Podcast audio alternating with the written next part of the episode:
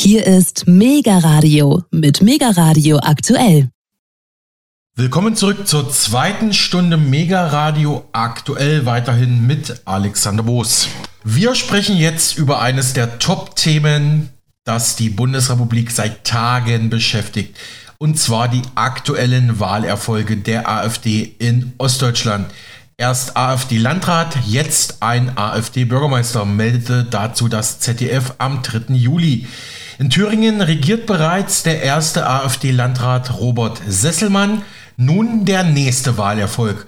Nach ihrem Erfolg im südthüringischen Sonneberg stellt die Partei in der Kleinstadt Ragun-Jesnitz in Sachsen-Anhalt jetzt erstmals einen hauptamtlichen Bürgermeister in Deutschland. Dort setzte sich der AfD-Landtagsabgeordnete Hannes Loth durch. Helle Aufregung bei den etablierten Parteien und in den Leitmedien war die Folge. Nun wird für unseren Sender der renommierte Politikwissenschaftler Prof. Dr. Werner Patzelt uns diese AfD-Wahlsiege erklären. Er beobachtet als Parteienforscher die AfD schon lange und ist emeritierter Inhaber des Lehrstuhls für politische Systeme und Systemvergleich der TU Dresden. Der Politologe sagt, die Quelle der heutigen Entwicklung und für den momentanen Erfolg der AfD sei bereits in den Gründungsjahren der Partei 2013-2014 angelegt gewesen. Seitdem haben ihm zufolge die etablierten Parteien keine wirksame Strategie gefunden, wie man mit der AfD umgeht, sie bekämpft oder ihre Inhalte aufnimmt, um enttäuschte Wähler und Bürger wieder einzufangen. Nur auf eine Isolation und Ausgrenzung der AfD zu setzen, habe augenscheinlich ihren Erfolg nicht verhindert. Ganz im Gegenteil.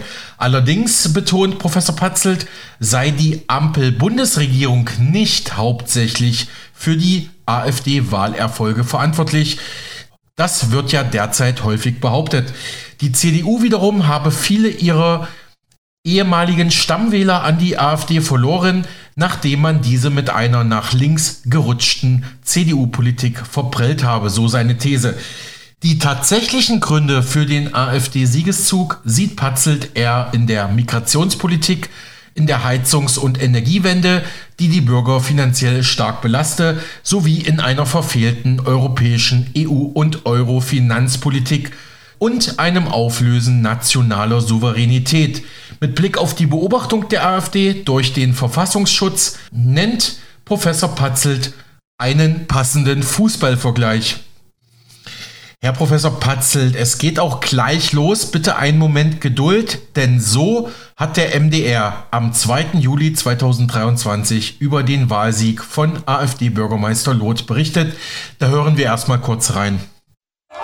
Jubel bei der AfD in Ragun-Jesnitz. Der Landtagsabgeordnete Hannes Loth hat die Stichwahl gewonnen und ist damit der erste hauptamtliche Bürgermeister, den die AfD in Mitteldeutschland stellt. Ich denke, das ist eine Symbiose gewesen. Erstmal durch die gute kommunale Arbeit, die wir vor Ort gemacht haben, schon seit Jahren. Und natürlich auch dann, ich denke, auch ein Teil großpolitischer Wetterlage. In den vergangenen Tagen gab es vergleichsweise viel Aufmerksamkeit für eine Wahl in einem 8000 Einwohnerort. Gestern kam sogar AfD-Chef Kruppalla vorbei. Wir beobachten das von Berlin, von allen Orten Deutschlands aus, teilweise ja sogar europaweit. Du hast es in Sonneberg erlebt. Also ich wünsche dir viel Glück. Sonneberg. Die Landratswahl vom vergangenen Sonntag, als Robert Sesselmann als bundesweit erster AfD-Politiker in dieses Amt gewählt wurde. Die Wahl war ein Beleg für die zurzeit starken Umfragewerte der AfD. Aber sie hat auch erneut Debatten über die rechtsextremen Tendenzen in der Partei ausgelöst. Es passt ein Stück weit in die Normalisierungsstrategie der AfD äh, hinein, sozusagen nicht mehr als ähm, eine, eine rechtspopulistische Partei äh, wahrgenommen zu werden, äh, die nur sozusagen auf die Pauke haut, sondern auch äh, damit ähm, exekutive Verantwortung übernehmen zu können. Der parteilose Gegenkandidat Naumann meint, der bundesweite Fokus auf die AfD hat die Wahl hiermit entschieden. Die Stadt äh, hoffe ich einfach, dass es keine negativen Auswirkungen hat, äh, weil man es ja gesehen hat bis jetzt im, äh, auf Landes- und Bundesebene, dass es eben äh, nicht so funktioniert hat mit der AfD und das hoffe ich, ist, ist mein größter Wunsch, dass eben äh, nicht die Bevölkerung und die Bewohner hier äh, im Stadtgebiet darunter leiden gegebenenfalls. Eine Kommunalwahl in Sachsen-Anhalt, auf die heute viele Augen gerichtet waren. Sie zeigt, die Erfolgswelle der AfD geht offenbar erstmal weiter. Ja, soweit dieser MDR-Beitrag. Herr Professor Dr. Patzelt, ja wieder mal vielen Dank im Namen der Redaktion, dass Sie uns für ein weiteres topaktuelles politisches Thema zur Verfügung stehen. Ja, das ist natürlich ein Thema, was Deutschland, was die Republik bewegt. Erst die Landratswahl, die gewonnene der AfD in Sonneberg in Thüringen und jetzt auch noch die Wahl des ersten hauptamtlichen AfD-Bürgermeisters in Ragun-Jesnitz in Sachsen-Anhalt. Da hat der Herr Loth gewonnen. Ähm, Herr Professor Patzelt, wie schätzen Sie erstmal grundsätzlich politologisch und vielleicht aus demokratietheoretischer Sicht diese Wahlerfolge auf kommunaler Ebene für die AfD ein? Vorab ist zu bedenken, dass wir in Deutschland Hunderte von Landräten und Tausende von Bürgermeistern haben. Wenn jeweils einer davon oder ein paar davon von der AfD sind, wird mit an Sicherheit grenzender Wahrscheinlichkeit die Stabilität des deutschen Staatswesens nicht gefährdet. Und dann muss man sich vor Augen führen, dass die AfD in Ostdeutschland eine sehr starke und sehr stark verwurzelte Partei geworden ist, die bis zu 30 Prozent der Stimmenanteile bei den kommenden Landtagswahlen wird erringen können. Und wenn eine Partei so flächendeckend verankert ist, dann ist es nur eine Frage der Zeit, bis eine solche Partei auch Wahlämter, kommunale Wahlämter erreicht.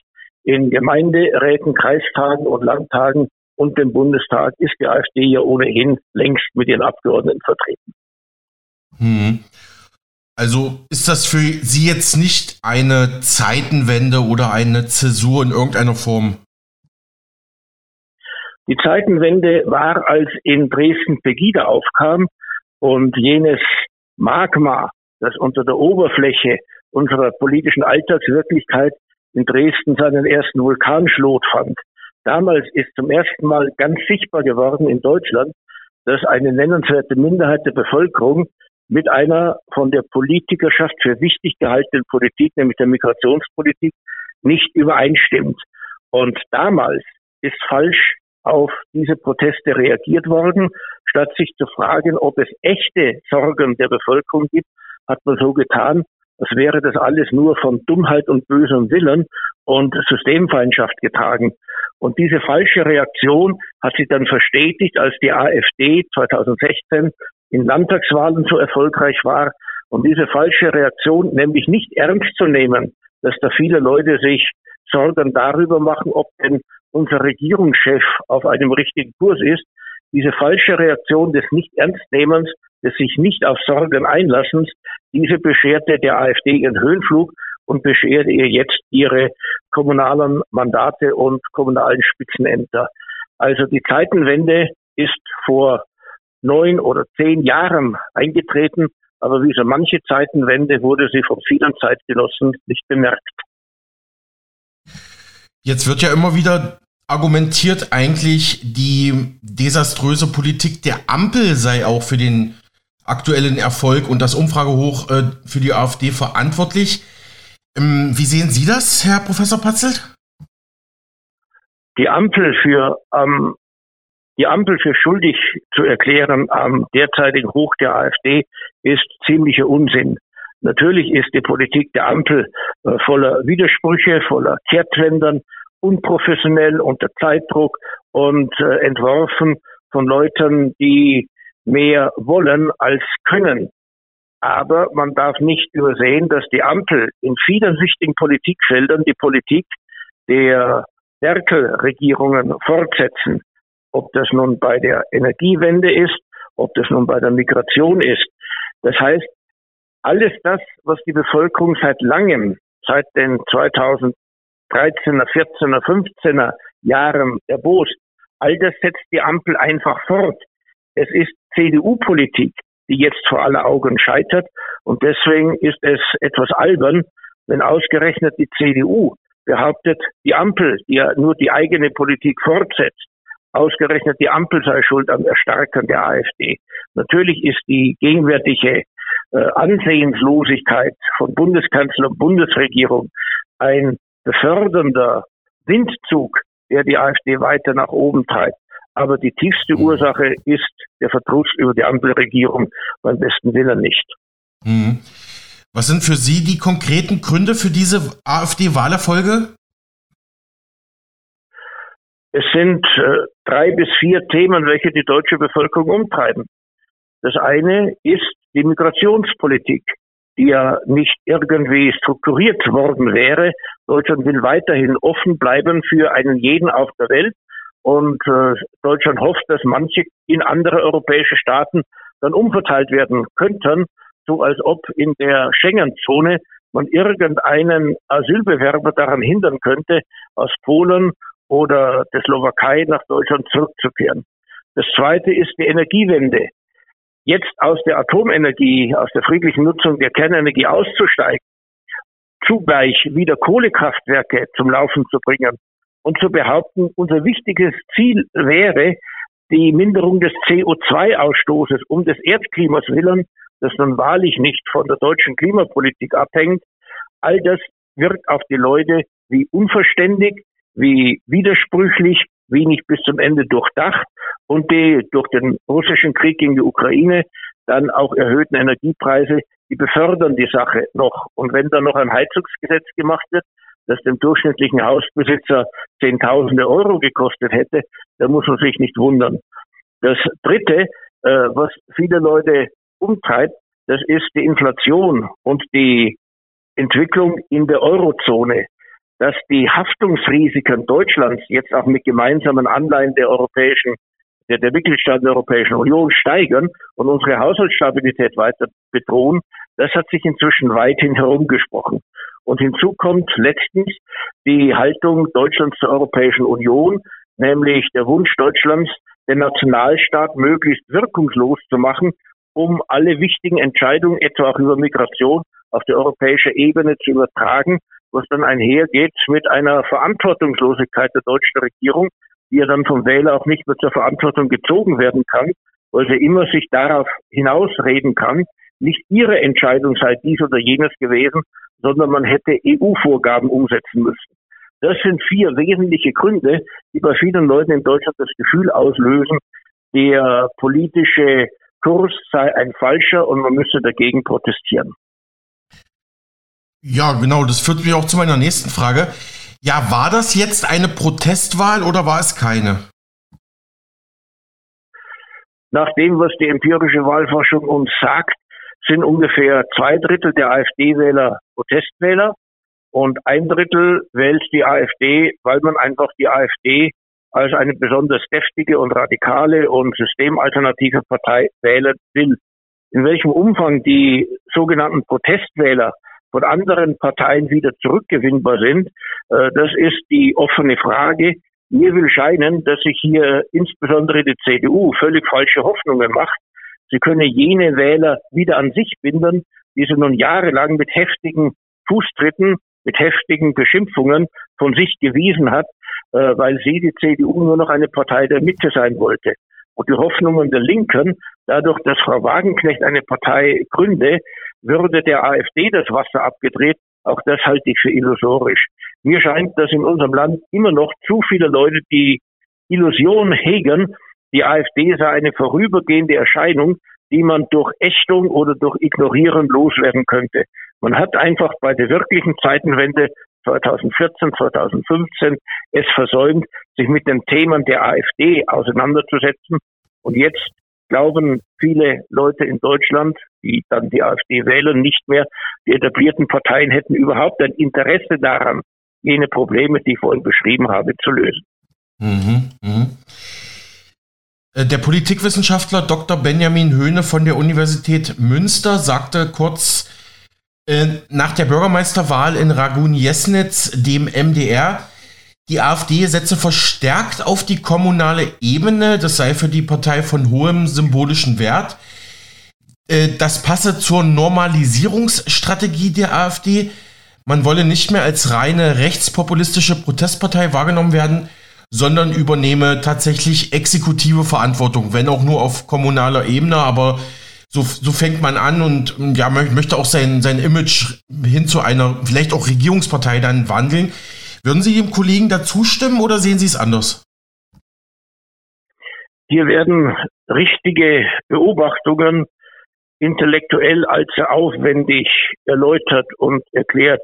Schauen Sie, sein Argument, dass die Wahl von Bürgermeistern oder Gemeinderäten der AfD Teil einer Normalisierungsstrategie sei, das steht ungefähr auf derselben intellektuellen Ebene wie die Aussage, die Sonne würde morgens aufgehen, damit es am Tag hell ist. In Wirklichkeit ist der Funktionsmechanismus ganz anders gelagert. Eine Partei, die bei einem nennenswerten Teil der Bevölkerung deswegen populär wird, weil sie weit verbreitete Sorgen aufgreift. Keine Lösungen noch bietet, aber Sorgen aufgreift. Die wird eben zunächst einmal auf kommunaler Ebene stark sein. Und weil die Argumente gegen die AfD immer gleich das Ganze, das große Ganze des Staates betreffen, den Bestand der Bundesrepublik Deutschland und ihrer freiheitlichen Ordnung, die Demokratie und so weiter, ist es so, dass auf kommunaler Ebene, wo es darum geht, wie die Umgehungsstraßen gebaut werden, wie man die lokalen Verkehrsprobleme löst und so weiter, dass diese schweren Geschütze der politischen Auseinandersetzung dort überhaupt nichts ausrichten. Die AfD ist in manchen Teilen Deutschlands einfach eine populäre Partei geworden, weil sie Alternativen zum herkömmlichen Parteienkonsens aufzeigt. Wie vernünftig diese Alternativen sind, muss an dieser Stelle nicht debattiert werden. Und deswegen fühlt sich die AfD dort als ziemlich normal an, weil sie die Sprache eines nennenswerten Teils der Bürger spricht. Also, um in mein Bild zurückzukehren, die Sonne geht nicht deswegen auf, damit es am Tage helle ist, sondern eben weil die Sonne aufgeht, ist es am Tag hell. Mhm. Die rechtskonservative Zeitung Junge Freiheit berichtete nach dem zweiten Kommunalwahlsieg nach dem zweiten Kommunalwahlsieg der AfD äh, sei die Aufregung bei der politischen Konkurrenz groß, während die AfD über ihre Mehrheitsfähigkeit jubelt, fordern andere mehr Abgrenzung zu ihr. Dann werden dann ja, ein paar Politiker der CDU und der Grünen zitiert, zum Beispiel Sachsens Ministerpräsident Kretschmer. Der nannte auch wie sie ähm, Energiewende, Heizungsgesetz, Flüchtlingspolitik als ähm, ja, Themen, die die AfD zum Erfolg geführt haben. Aber immer wieder wird natürlich gewarnt, ja, das seien ja keine Demokraten und jetzt müsse man überlegen, äh, wie man halt die Wähler wieder zurückholt und ja, man ist in heller Aufregung. Das ist schon so, wie die junge Freiheit schreibt, ja. Ja, die Frage lautet, was man in dieser Lage tun soll.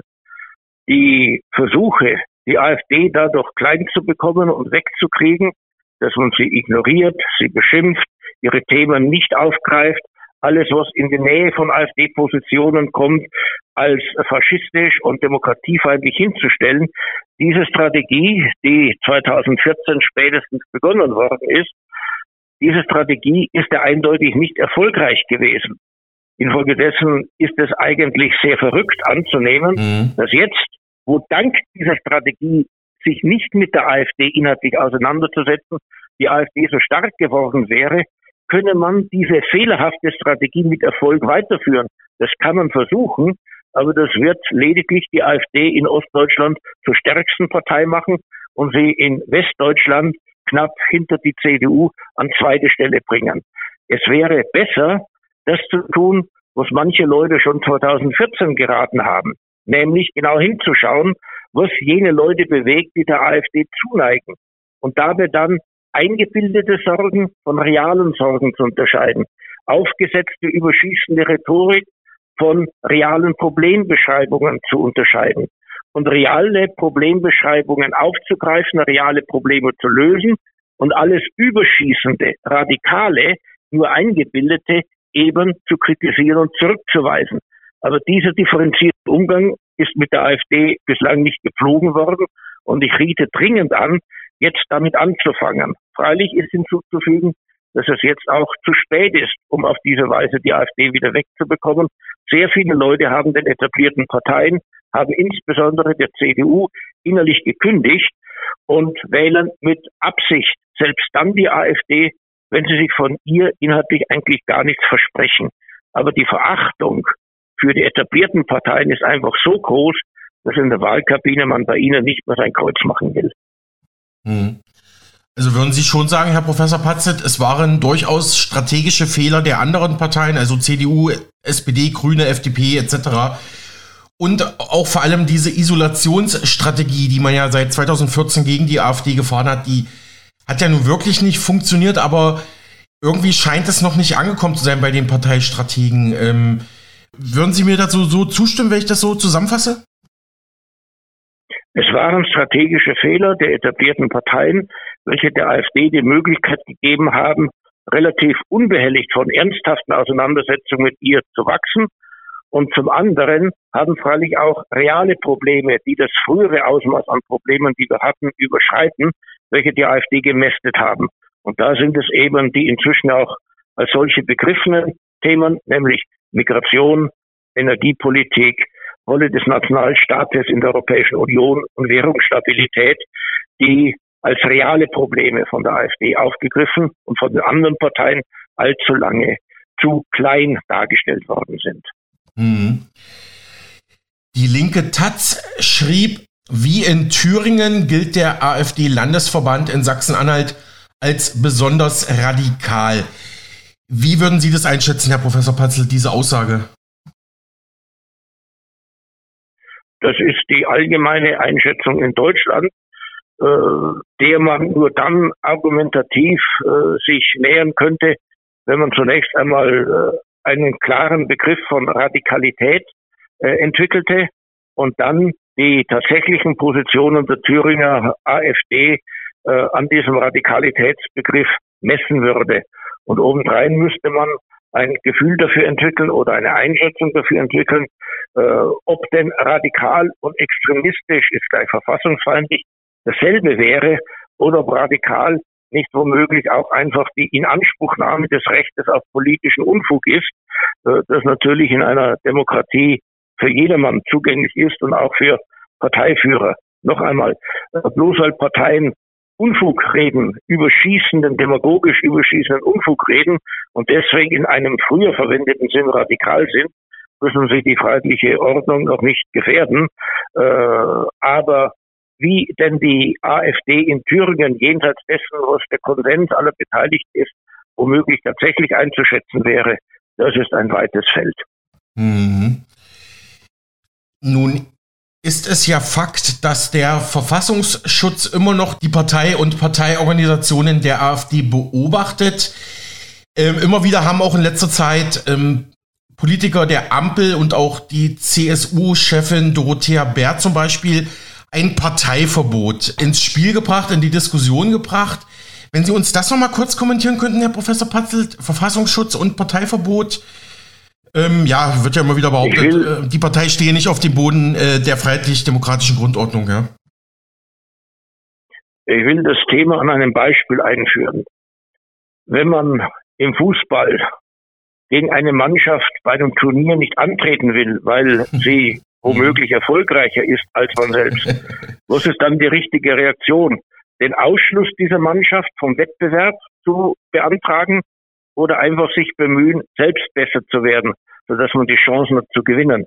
Was also das Bild in Bezug auf die AfD bedeutet, ist das folgende. Nachdem die etablierten Parteien seit 2014 sich nicht die Mühe gemacht haben, sich wirklich inhaltlich mit AfD-Positionen auseinanderzusetzen, sondern vielmehr gesagt haben, die AfD hat ja gar keine Positionen, wirklich kann man sich auch mit nichts auseinandersetzen und zugleich alle Parteien genau wussten, dass die AfD verfassungsfeindlich ist, und weil das alles nichts genutzt hat, kommt man jetzt immer wieder auf die Idee, ja, dann verbieten wir doch ganz einfach diese Partei. Der Punkt ist aber der, dass wir immer noch Richter in Karlsruhe haben und die haben zwei bis drei Dinge klargestellt. Und zwar seit dem ersten Parteienverbot, das es in der Geschichte der Bundesrepublik Deutschland gegen die narzisstische sozialistische Reichspartei gegeben hat. Erstens, es wurde präzise definiert, was die freiheitliche demokratische Grundordnung ist gegen die anzukämpfen, eine Partei disqualifiziert und zum Verbot führt. Das sind also keine nach politischem Belieben zurechtbastelbaren Kriterien, sondern sie gibt es seit langem. Zweitens hat das Bundesverfassungsgericht beim äh, NPD-Verbot klar argumentiert, dass eine Partei nur dann verboten werden kann, soll, aufgrund des Verhältnismäßigkeitsgebotes verboten werden darf, wenn sie tatsächlich eine Gefahr für die freiheitliche demokratische Grundordnung dasteht und nicht allein schon deshalb, weil andere Parteien das so behaupten und im Fall der NPD kam man zum Ergebnis, sie sei viel zu unwichtig, um die freiheitlich-demokratische Grundordnung gefährden zu können. Und drittens ist es so, dass die Ämter für Verfassungsschutz jetzt schon mehrfach Rückzieher machen mussten bei ihrem Bekämpfen der AfD, äh, dass sie nämlich Dinge in Hinsicht auf Verfassungsfeindlichkeit behauptet hätten, die gar nicht so wären. Äh, derzeit zum Beispiel ist eine Klage der AfD gegen den Präsidenten des Bundesverfassungsgerichtes anhängig, mhm. der vor den letzten Wahlen zum Nichtwählern der AfD aufgerufen hat mit dem Hinweis darauf, sie wäre ja eigentlich eine verfassungswidrige Partei. Kurzum, es hat sich das Bundesverfassungsgericht durch einige Äußerungen ihres Präsidenten und von Landesverfassungsschutzpräsidenten in eine Lage gebracht, in der man fragen kann, ob die Verfassungsgerichtsbarkeit sich nicht zum Erfüllungsgehilfen von Tagespolitik macht. Im Grundsätzlichen aber ist die Verfassungsgerichtsbarkeit sehr klar und eindeutig. Es gibt Kriterien für Verfassungswidrigkeit und es muss wirklich eine Partei den Bestand der freiheitlichen Ordnung gefährden, bevor man sie vom Spielfeld nehmen kann. Wir sehen an diesem ganzen Vorgang, wie fatal jene Strategie war, sich mit der AfD nicht inhaltlich auseinanderzusetzen, sondern sie einfach zu verpönen, zu verbannen, äh, in die Ecke zu stellen und sich mit ihr nicht ernsthaft zu befassen. Hm. Dazu ein kleiner Nachtrag. Nach Informationen der DPA hat die AfD durch ihren Anwalt beim Bundesinnenministerium Dienstaufsichtsbeschwerde gegen den Verfassungsschutzchef Thomas Haldenwang erhoben. Das war jetzt eine Meldung vom ZDF vom 3. Juli. Aber ich kann mich erinnern, es gab auch schon einige juristische Erfolge der AfD, wo man sich erfolgreich gegen den Verfassungsschutz äh, wehren konnte, wo, wie Sie schon richtig sagten, der VS dann auch einen Rückzieher machen musste. Also das scheint auch dieser, auch äh, so Begriffe wie Verdachtsfall wurden, glaube ich, auch neu eingeführt. Da, da gab es auch Kritik, dass das eigentlich gar nicht den Standards entspricht. Also diese ganze Verfassungsschutzthematik, die scheint auch manchmal ein bisschen vielleicht auch politisch motiviert, sage ich mal. Aber gut, ich weiß nicht, ob Sie dazu noch was sagen wollen, aber. Ich habe vorhin ja schon auf diese juristischen Niederlagen vom Verfassungsschutzämtern gegen die AfD hingewiesen. Und sie sind deswegen besorgniserregend, weil das naturgemäß die Autorität unserer Verfassungsschutzbehörden und später auch der Verfassungsgerichte gefährdet. Wir brauchen aber starke Verfassungsschutzbehörden und starke Verfassungsgerichte, um unsere freiheitlich-demokratische Grundordnung aufrechtzuerhalten. Was jetzt geschehen ist, ist, dass man diese Autorität im tagespolitischen Kampf mhm. zu verbrauchen angefangen hat. Mhm. In Wirklichkeit muss aber eine neue Partei zunächst einmal von den anderen Parteien bekämpft werden. Und zwar bekämpft werden durch politische Auseinandersetzung, die an die Wähler adressiert ist, dadurch, dass man überzeugt, die eigenen Positionen wären besser als die einer unerwünschten anderen Partei. Und eben weil die etablierten Parteien sich nicht so mit der AfD auseinandergesetzt haben, haben sie nun die Verfassungsschutzbehörden und die Verfassungsgerichte in dieses politische Spiel hineingezogen und auf diese Weise wesentlich mehr Schaden angerichtet als Nutzen gestiftet. Hm. Zum Beispiel urteilte im Jahr 2021 das Verwaltungsgericht in Köln. Das Gericht untersagte dem Verfassungsschutz, die AfD weiterhin als rechtsextremen Verdachtsfall einzustufen. Genau, das war mir noch in Erinnerung. Ähm, Herr Professor Patze, noch zwei kurze Fragen. Äh, beim MDR Sachsen-Anhalt habe ich einen Kommentar gelesen. Dort hieß es, der Wahlsieg der AfD in Ragun-Jesnitz sei für die etablierten Parteien ein schmerzlicher Denkzettel. Sie müssen nun um Vertrauen werben, endlich gute Arbeit leisten und dürfen vor allem auch den Osten nicht vergessen. Sonst wird die AfD wohl noch weitere politische Spitzenämter erobern. Aber gut, haben sie eigentlich auch schon Teilen beantwortet, aber dieser Kommentar hat es nochmal ganz gut auf den Punkt gebracht dem Verfasser dieses Kommentars kann man wirklich, Achtung Ironie, zu seinem tiefen Verständnis politischer Dynamik gratulieren. Okay. Ehrlich gesagt, diese Zusammenhänge konnte man schon 2014 erkennen. Und ich weiß, dass ich selbst seit 2014 ständig genau das wiederholt habe, was der Verfasser dieses mhm. Kommentars jetzt geschrieben hat. Äh, aber manche Leute brauchen eben länger, um tragfähige Einsichten zu gewinnen. Abschließende Frage, Herr Professor Patzelt. Welche Strahlkraft könnte jetzt für die nächste Zeit äh, von der AfD ausgehen, gerade jetzt mit Blick auf die nächsten Landtagswahlen in Hessen, in Bayern, ja, weiß nicht, die Bundestagswahl ist vielleicht noch ein etwas zu weiter Ferne, aber jetzt mal so die nächsten Wahlen. Können Sie da irgendwas prognostizieren? Eigenständige Strahlkraft hat die AfD nicht. Sie lebt sozusagen im Abglanz, wobei Abglanz in die Irre führt. Sie lebt davon, dass man unzufrieden ist mit den etablierten Parteien, mit den Grünen und ihrer Politik ohnehin, mit der CDU als einer ins Grüne gewendeten Partei auch. Infolgedessen werden weitere Allparteienbündnisse gegen die AfD der AfD nicht schaden, sondern ihr nutzen. Und weil völlig klar ist, dass nach den nächsten Wahlen keine Partei und die CDU schon gar nicht mit der AfD zusammenwirken wird, wissen jene im Lande, die rechts von der politischen Mitte stehen, dass jede Stimme für die CDU eine Stimme für eine sozialdemokratische oder grüne Politik ist. Wer das nicht will, und das sind gar nicht wenige, wird die AfD wählen. Infolgedessen geht von der AfD zwar keine Strahlkraft aus, aber durch die miese taktische Lage, in die sich die anderen Parteien manövriert haben, profitiert sie auf alle Fälle. Vorausgesetzt, sie macht keine großen Fehler und die typischen AfD-Fehler bestehen in einer überschießenden Demagogik, in einer überschießenden Rhetorik, in äh, fahrlässigen oder absichtlichen Anklängen an Nazi-Parolen. All das schadet der AfD, hat ihr geschadet und wenn sie derlei nicht unterlässt, wird es ihre an sich guten Machtaussichten verschlechtern. Wieder mal vielen Dank für diese erhellenden Analysen, Herr Professor Dr. Patzelt. Ich hoffe oder ich denke mal, es waren auch einige sehr interessante Informationen für unsere Hörer darunter. Besten Dank. Gern geschehen. Sagt der renommierte Politikwissenschaftler Professor Dr. Werner Patzelt im Gespräch mit mir für Mega Radio aktuell zu den aktuellen Wahlerfolgen der AfD auf kommunaler Ebene in Ostdeutschland. Die Partei stellt erstmals bundesweit einen Landrat in Sonneberg-Thüringen und jetzt auch den ersten AfD-Bürgermeister Deutschlands in Ragun-Jesnitz, Sachsen-Anhalt.